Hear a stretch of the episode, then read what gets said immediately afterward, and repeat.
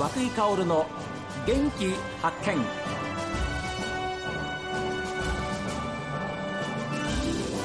おはようございます。和井薫です。和井薫の元気発見。一日の始まりは私が発見した北海道の元気な人と出会っていただきます。今週は長年にわたって北海道のスポーツを取材しそれぞれの熱い思いを紙面に載せてきた新聞記者。スポーツを取材してきた仲間でもあります。スポーツ報知の石井睦美さんにお話を伺っています。一番オリンピックで印象に残っている選手なりなんか種目ってのはありますか？とまあ全部があの思い出が深いんですけども、はい、そうですね。やっぱり地元であった長野オリンピックは、はい、まあ、1998年ですね。えーえー、これあの初めて私がオリンピック行ったのが、えー、1994年のリレハンメルオリンピックなんですが、はいはいはい、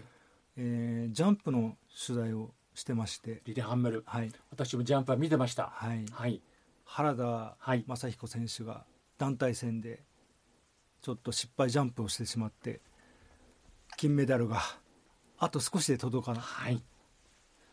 そういうあの取材もしてたんで長野オリンピックの時に団体で金メダルを目の前で見た時やっぱり取材もしないといけないですけどもやっぱり感動しましたよね。しましたね。はい、私も本当にリレーハンメルの団体も長野の団体もテレビで、まあ、見てましたけれども本当にもう両方とも物語ですもんね。そうですね、えー、でもそういうところにきちんと立って取材できるっていうのはある意味記者冥利に尽きるんじゃないですか。そうですね。うん、はい、いろんな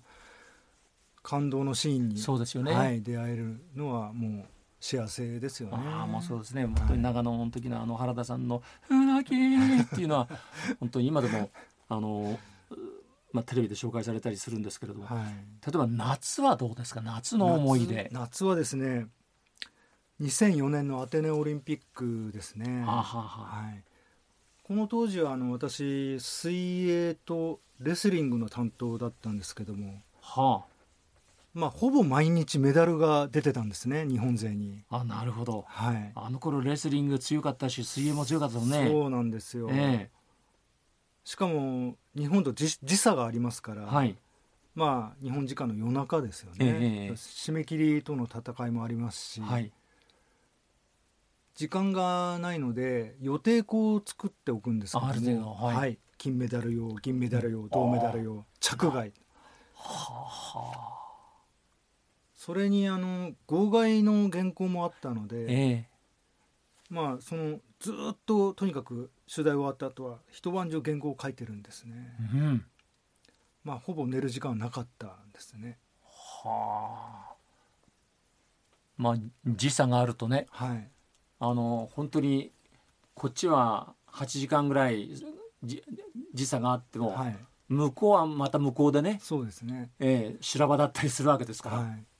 でアテネの時はですねあの普通取材陣は同じ宿に泊まるんですけども国際交流っていうあのテーマで、うん、取材陣がバラバラの宿に泊められたんですね。あそれが国際交流だと。はい、メディアの、はい、メディアビレッジというところに、まあ、アパートメントがいくつかあるんですけども、はいはい、で私があの泊まってたところはインド人とフランス人だったんです。この3人であの生活をしてたんですけども。3人で？はい。はあ、言葉も通じないし。通じませんね、はい、インドフランスですもん、はい、いやそれ。あのおはよう北海道の時にもちょっとお話しささせていただいたんですけどあの吉田沙保里さんとはなんかオリンピックでの、はい、いい思い出があるっていうふうなお話をされてましたね。そうですね、えー、吉田沙保里さんがあのずっと連勝してました、はいはい、国際大会で、えー、ワールドカップで負けたんですよね。はははアメリカでやったワールドカップで負けたんですけども、えー、その時私が一面の原稿を書きまして、はい、はい、で吉田選手がその悔しさを忘れないために、うん、その一面を一面の新聞をですねうちの。これはあの練習場とか自分の部屋に貼ってでさらに発奮してそこからさまた新たに連勝街道を突き進んだと。いや、はい、のを本人から聞きましたけども。うわ素晴らしいですね。はい。しかもその時あの無名の選手に負けたんですよね。そうでしたか。はい。だから驚きましたよね。こここで負けるかっていう。そうですよね、はい、でそっからだからそのあの悔しさをそれこそ石井さんが書いてくださった一面のその紙面を見ながら、はい、よしってまた連勝に走るわけですよね。はい、あすごいなだからそういう話聞くと、はい、記者やっててよかったなっていうふうに思いますね。そうですね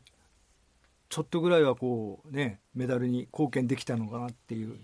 そらそうおこがましいですけども。いえいえそりゃそうだと思います。どうですか？スポーツ記者としてまた札幌に戻ってこられました、はい。まあ、これ大きなくくりになりますけれども、はい、スポーツ記者としてのやりがいっていうのは石井さんは長い経験からどんなふうに思ってます、そうですね。私はですね、うん、まあ60になりましたけども、はい、自分ではまだ青春だと思ってるんですよ。はい素晴らしい、はい。であの去年の甲子園夏の甲子園で仙台育英がまあ優勝しまして、はいはい、でその監督さんがですね、はい、優勝インタビューで「青春は密だから」っていうコメントがあったんですけども、えー、はい、で青春とは何だろうと思って改めて考えてみたんですが、えー、これはあの古代中国のあの五行思想に基づく考え方なんですね。はい、え最初は幻冬玄米茶の玄に冬って書きますけども、はい、はい、これはあのー、殻に閉じこもったまあ守られてる時期ですよね。はい、でその次に青春が来ると。で青春青い春ですけども、はい、これはあの活動がだんだん活発になってきて、うん、ただまだ未熟で考え方が甘い、そして次に来るのが主夏朱色の朱に夏と書きますけども、これはあのはいあの燃え盛る夏ですよね、ええ。えー、フル回転人生フル回転の時期だと思うんですけども、はい、で次に来るのが白秋白い秋と書きますけども、はい、これはあの一通り役割が終わって、まあ、穏やかに過ごす時期なんですかね、はい、あの人の言うことも素直に聞き受ける聞き入れることもできるだから私とか涌井さんは、まあ、まさにこの時期になるのかなと思うんですけどもただ私の場合ですね全く穏やかじゃなくて常に毎日あたふたしてます。いやそれは私も同じです。で人の言うこともまだそんなに素直には聞けません。同感です。つまり未熟なんです。同感です。だから青春なのかなって私は思うんですよね自分いやそれは素晴らしいあの石井さんぐらいのキャリアになってなおかつですねそういうふうにおっしゃられることに私は本当にあのなんかこう勇気をもらったというか石井さん私も青春って言っていいですか？いいんじゃないですか。つまりですね、ええ、まだゴールじゃないっていうことですよね、はい、はい、だから私もあの普段その高校生とか大学生とか取材してますけども、え、一緒になって青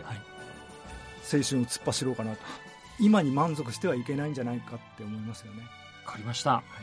どうぞ今後ともよろしく、はい。今のその言葉で私ももう少し頑張ってみようと思います。すいません偉そうなこととんでもありません。本当にありがとうございました。いいえありがとうございます